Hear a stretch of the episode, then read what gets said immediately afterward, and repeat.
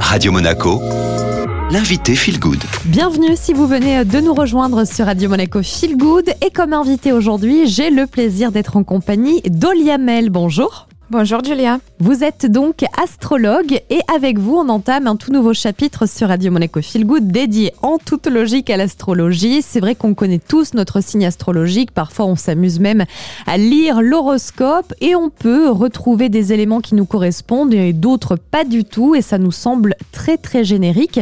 Est-ce que déjà, Olia, on peut revenir aux racines de l'astrologie? Oui, bien sûr. On en entend beaucoup parler et en effet, nous ne savons pas vraiment d'où viennent ces connaissances, alors qu'on les euh, retrouve déjà utilisées il y a plus de 5000 ans en arrière.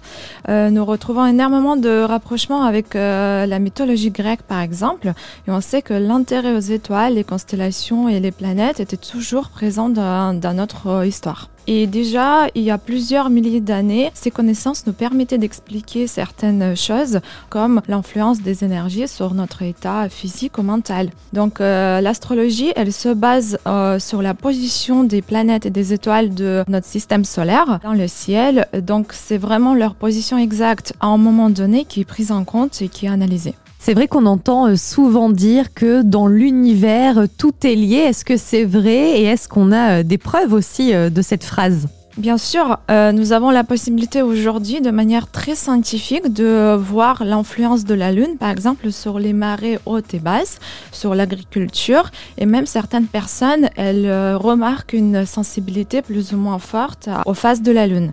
Il est assez évident que tout est lié dans, dans l'univers, d'où l'hypothèse qu'au-delà de la Lune, les autres euh, planètes du système solaire ont aussi leur impact bien particulier sur tout ce qui se passe.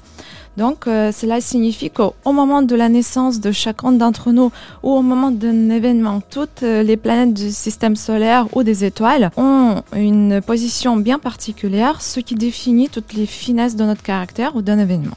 Concrètement, qu'est-ce qu'on peut analyser grâce à elles alors, l'astrologie, elle s'avère assez efficace lorsqu'on analyse de point de vue personnel de chaque personne euh, sa personnalité et toutes ses finesses, les motivations, les réactions, euh, la perception de la vie, euh, les voies vers l'accomplissement personnel, le physique et le mental, c'est-à-dire qu'on peut analyser la nutrition, les activités sportives et autres activités qui peuvent convenir mieux à la personne. Et au niveau plus global, on peut analyser les énergies à court ou à long terme.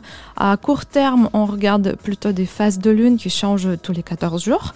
Ou alors, à plus long terme, ce sont des planètes qui sont un peu plus éloignées du Soleil, donc ont une orbite plus longue et euh, du coup, ils changent leur signe en beaucoup plus de temps. Euh, ça peut être euh, quelques mois ou quelques années, ce qui signifie donc les caractéristiques plus générales. Olia, si on parle de l'analyse, notamment au niveau personnel d'un individu via l'astrologie, il y a quand même peut-être une limite, ou en tout cas il faut être précis dans le sens où quand on analyse le signe astrologique, ça ne correspond qu'au signe dans lequel le soleil se trouvait au moment de la naissance. Oui, tout à fait, Julia. En fait, euh, quand vous analysez votre signe astrologique, c'est juste le signe du soleil. C'est le soleil qui se trouvait euh, dans ce signe au moment de votre naissance. Donc, vous analysez uniquement une partie de votre personnalité parce que, en fait, votre personnalité est composée de plus de 10 planètes qui peuvent chacun se trouver dans des signes différents.